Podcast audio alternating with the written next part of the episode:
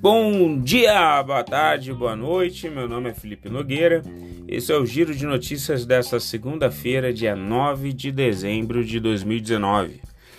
A dúvida de hoje, lá no final, vou dizer mais ou menos o que é um fundo cambial. Tá? O pessoal estava perguntando como investir lá fora, e aí também surgiu essa dúvida de como é, investir em fundo cambial, o que é um fundo cambial, o que, é que ele tem dentro dele.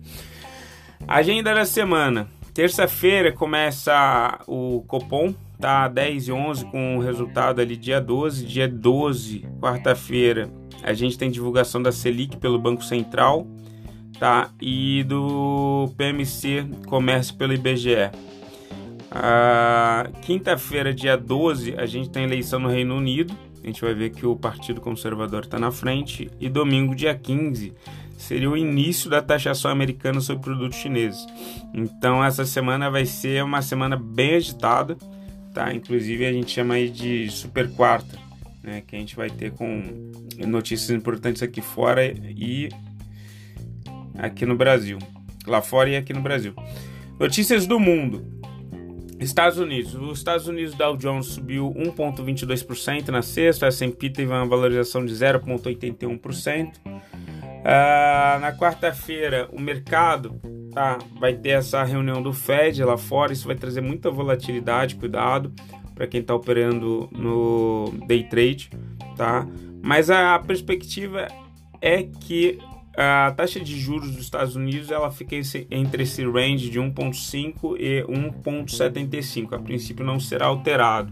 O Jeremy Powell, que é o presidente do Fed, ele tem dito que precisava haver uma alteração muito forte da inflação para que o país é, voltasse a aumentar os juros, tá?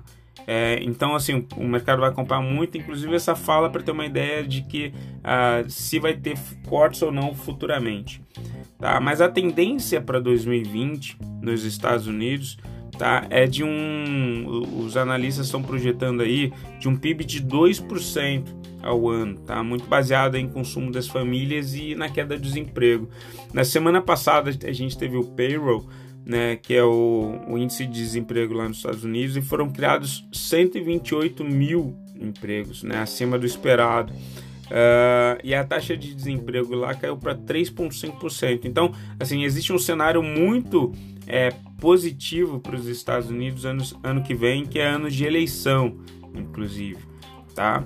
É, Ásia e Japão né, Japão, o índice Nikkei ele subiu 0,33%, foi a 23.430, uh, ah, com um cenário positivo da negociação entre Estados Unidos e China. Tá?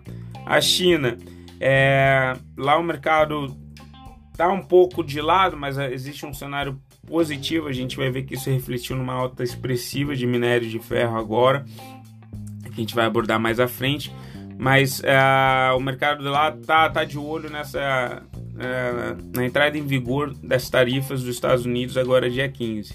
Então o mercado vai monitorar bastante o que está acontecendo entre esses dois países, tá? União Europeia, França. Na quarta-feira o governo ele deve apresentar o esboço da reforma previdenciária que gerou a, a greve geral quinta e sexta, tá? E manifestações no final de semana. Tá? A ideia basicamente é você. Lá você tem mais de 40 tipos de aposentadoria. Tá? E tem muitas delas em que as pessoas se aposentam por volta de 50 anos. Então o governo vai apresentar uma mudança porque ele diz que é inviável financeiramente o, o governo manter benefícios sociais com a queda de arrecadação que ele teve e ainda manter é, principalmente essa previdência que está sendo deficitária. As pessoas estão vivendo cada vez mais. Brexit na União, no Reino Unido, ah, as eleições elas estão mantidas para o dia 12 de dezembro. Tá? O Partido Conservador tem ampla vantagem aí sobre o Partido Trabalhista, mais de esquerda. E aí, depois das eleições, a tendência é que isso deve é, favorecer ao Brexit, a saída do Reino Unido, né? É que vai ter uma janela de 11 meses para a Grã-Bretanha assinar os acordos comerciais com a União Europeia. Lembrando, isso pode ser benéfico para o Brasil, porque a União Europeia, vai, a, a Grã-Bretanha, ela vai poder assinar acordos diretamente com o Brasil, inclusive para o fornecimento das nossas commodities. E a gente sabe que, por exemplo, a França, Espanha, que é principalmente a França que é o celeiro agrícola ali dentro, uh, eles é, temem um pouco a concorrência do, dos produtos brasileiros, assim como a Turquia que fornece aço, é, aço né? É, ou até a própria Alemanha para dentro da União Europeia. Então pode ser que a gente consiga é, superar essas barreiras da, da União Europeia e, e tenha um novo player aí de destino para os nossos produtos, tá bom? Brasil, PIB, na terça-feira né, passada, o PIB ele veio com um aumento de 0,6 no terceiro trimestre, o que foi muito positivo. E a gente está vendo um cenário muito positivo, uh, tanto na queda de desemprego, né, uh, no consumo, aumento do consumo significativo. O, o IPCA, por exemplo, né, ele subiu 0,51% na, na comparação mensal. Uh, o acumulado do ano já está em 3,27%. Tá? Isso é importante porque mostra justamente um aquecimento do mercado, está circulando muito. Uh, e, e, muito em, em, função dessas medidas do governo, né? tem o plano verde e amarelo com emprego entre 18 e 24 anos, que vai fomentar ainda mais liberação de FGTS, né? Um, um cenário bem positivo, bem otimista, principalmente para a parte de consumos. Aí, se a gente for ver as, as carteiras recomendadas da corretora, entraram muitas empresas de consumo. A Selic Uh, Quarta-feira, então, dia 11, o IBGE ele divulga a pesquisa mensal de comércio, tá? Vai mostrar é, essa retomada né, da atividade comercial, mas também deve ter a definição do corte de juros da Selic. A perspectiva é que o corte ele vá para 4,5%, tá? E o PMC, que é a pesquisa mensal de comércio, ele tem um aumento de 0,7% da atividade comercial no Brasil, varejista. Isso é interessante. A DI o DI é, teve uma queda significativa e mostrou que fez um topo, tá? Se a gente olhar pelo diário, uh, o DI para janeiro de 2021 caiu 9 pontos base, uh, foi a 4,60 e o DI para janeiro de 2023 caiu 11 pontos, foi para 5,74. Tá? Isso é ruim para a parte de renda fixas, eu, eu não faria a alocação do rebalanceamento por agora, né? que nem eu falo. Eu espero geralmente quedas é, na bolsa para a gente fazer aquele nosso rebalanceamento de carteira como um todo. Emprego, teve geração de emprego, que a gente vem batendo no CAGED, 491 mil empregos no último mês. Dólar, o dólar comercial é, ele caiu para é, 1,02%, foi para 4,14%, tá? na venda também 4,1455, a uh, mínima é, em novembro. Uh, Ibovespa, o Ibovespa teve alta de 0,46%, foi para uma máxima histórica, 111.125 pontos. Cenário muito positivo, de fato a gente está nesse rally de Natal aí. Uh, noticiário corporativo, a Marfrig, ela falou que vai lançar uma marca agora nessa segunda-feira que se chama Revolution, tá? É uma carne com base em proteína vegetal, que é uma tendência mundial. Tá? Quem provou disse que é muito, muito boa, tá? E, e é uma demanda ainda mais nesse, nesse período que a gente está tendo é, uma alta das proteínas, né, pelo mundo, em função de uma série de acontecimentos na Austrália, China, enfim, é, é uma questão vantajosa para a empresa, está saindo na frente nesse segmento. Né? Mas uma coisa que deve balançar um pouco as ações essa semana vai ser o seguinte: a Marfrig ela deve lançar uma oferta de ações tá? É, para permitir a saída do BNDES, que tem essa participação dentro da Marfrig. Né? A BNDES vai, vai vender a fatia dele de 33,74%. E aí deve movimentar 2 bilhões tá, de venda. Se vai ter venda, vai ter maior liquidez. Né? Isso pode fazer com que as ações cedam um pouco essa semana. E ainda mais que o boi ele fez um retorno, né? ele voltou duas semanas seguidas e o dólar também tá, tá cedendo. Então isso pode afetar um pouco para quem tiver posicionado na compra, não não entre em pânico, mas é um, um, movimento que pode acontecer. A Copel, que é a CPLE 6, aprovou juros sobre capitais próprios de 643 milhões. A Cirela é, aprovou dividendos intermediários de 400 milhões. Tá?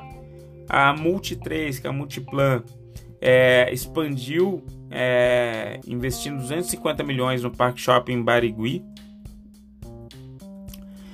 Hum, estrangeiros. Uma questão interessante, no mapa de calor, os estrangeiros eles diminuíram a posição é, no dólar, tá? Eles diminuíram a posição compradora no dólar, tá? O que deve favorecer também é, essa queda um pouco mais acentuada para o final de ano, talvez seja de fato onde o foco estava falando, que é entre 4 e 4 e 10, né? Para o final do ano. Reformas. Ah, o mercado está de olho aí na PL do saneamento, né, que vai deve ser votada no plenário do Senado, do Senado nessa segunda-feira. Por que, que é importante? É porque ah, os prefeitos eles não teriam a discricionariedade de contratar empresas de saneamento do estado em que eles estão. Nem ficariam sujeitos a uma pressão, é, troca de favores, porque os municípios são muito dependentes do repasse né, tanto de verbas federais, mas também das verbas estaduais. É, isso faria com que eles tenham que fazer uma licitação. Se eles tiverem que fazer uma licitação e a gente de fato tiver uma privatização, tá? empresas do Paraná, São Paulo, Minas de saneamento que podem vir a ser privatizadas, elas estariam saindo na frente até na questão de know-how. Tá? E então essas empresas estão muito no foco dos investidores a partir do que acontecer com esse PL do saneamento, desse marco regulatório do, do, do saneamento. Minérios de ferro. Minério de ferro teve uma alta de 5,38% agora de manhã. É muito em função, provavelmente, de uma perspectiva de melhora entre acordo entre Estados Unidos e China, mas também resultados muito positivos na China a partir das medidas de reaquecimento do governo chinês. Tá? Então, positivo aí para os nossos exportadores desse segmento, Vale e empresas de aço também. Ouro. O ouro ele caiu, tá? Na sexta-feira foi para 1.480 é, dólares e 45 cents, cents a onça Troy, em função desse cenário um pouco positivo, o pessoal esperando boas notícias aí em relação ao dia 15, talvez até uma prorrogação dessas taxas, tá? Petróleo. Após a reunião da semana passada da OPEP+, ah, o WTI dos Estados Unidos soltou 7,3% na, na semana, terminando a 59 dólares com 20 centos o barril. E no Reino Unido teve uma alta de 3,1% na semana, terminando o barril a 64 dólares e 39. Uma questão interessante. É, foi acordado tá, uma redução de fato na produção, mas a OPEP, principalmente a OPEP+, que coloca outros países produtores no entorno da OPEP, é, ela é conhecida pelo, pelos países não respeitarem as, essas regras de produção, principalmente é, Nigéria, tá? É, Iraque. Então pode ser que essa, a previsão de alta do, do petróleo ela não se mantenha tanto, mas assim de fato eles acordaram em reduzir a produção para elevar o preço do petróleo, tendo em vista que o aquecimento da economia como um todo no mundo, né, ela tem caído, né? Agronegócios os preços eles permaneceram estáveis na sexta-feira, apesar de duas semanas de, de queda. Teve uma queda só de 9,50 é, reais por arroba. Tá? A soja, a semana foi positiva para os preços da soja em, Chicago. Tá? Eles terminaram com uma elevada alta em função desse cenário melhor entre Estados Unidos e China. A China, que é uma grande importadora dos produtos de soja né, dos Estados Unidos, da soja americana. Tá? Milho. É, ficou estável, é, com uma queda leve na sexta-feira de 1,35%. Uh, café. Café existe uma previsão de baixa produtividade para o ano que vem. Tá? Isso pode estar afetando o preço do café perspectivas de alta. Seguro de vida e previdência, só uma notícia que eu achei interessante. É, dá uma olhada, porque assim, as pessoas elas estão migrando dos bancos para as instituições privadas. E eu estava vendo que aumentou significativamente o número de assets com a, a produtos de previdência, tá? Então, de repente, você está com dinheiro no banco, está preso no banco com a sua previdência, você vai estar tá perdendo dinheiro a longo prazo.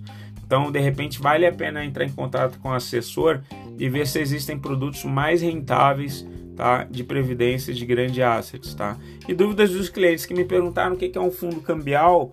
Basicamente, ele tem 80% do patrimônio ligado a moedas estrangeiras, qualquer tipo de moeda. E a gente está vendo que a Libra favoreceu, cresceu muito agora em função desse cenário menor, melhor do Brexit, né, com a saída do Reino Unido. Uh, e aí tem 20% do excedente em renda fixa. Pessoal, esse foi o giro de notícias dessa sexta-feira, dessa segunda-feira, foi mal.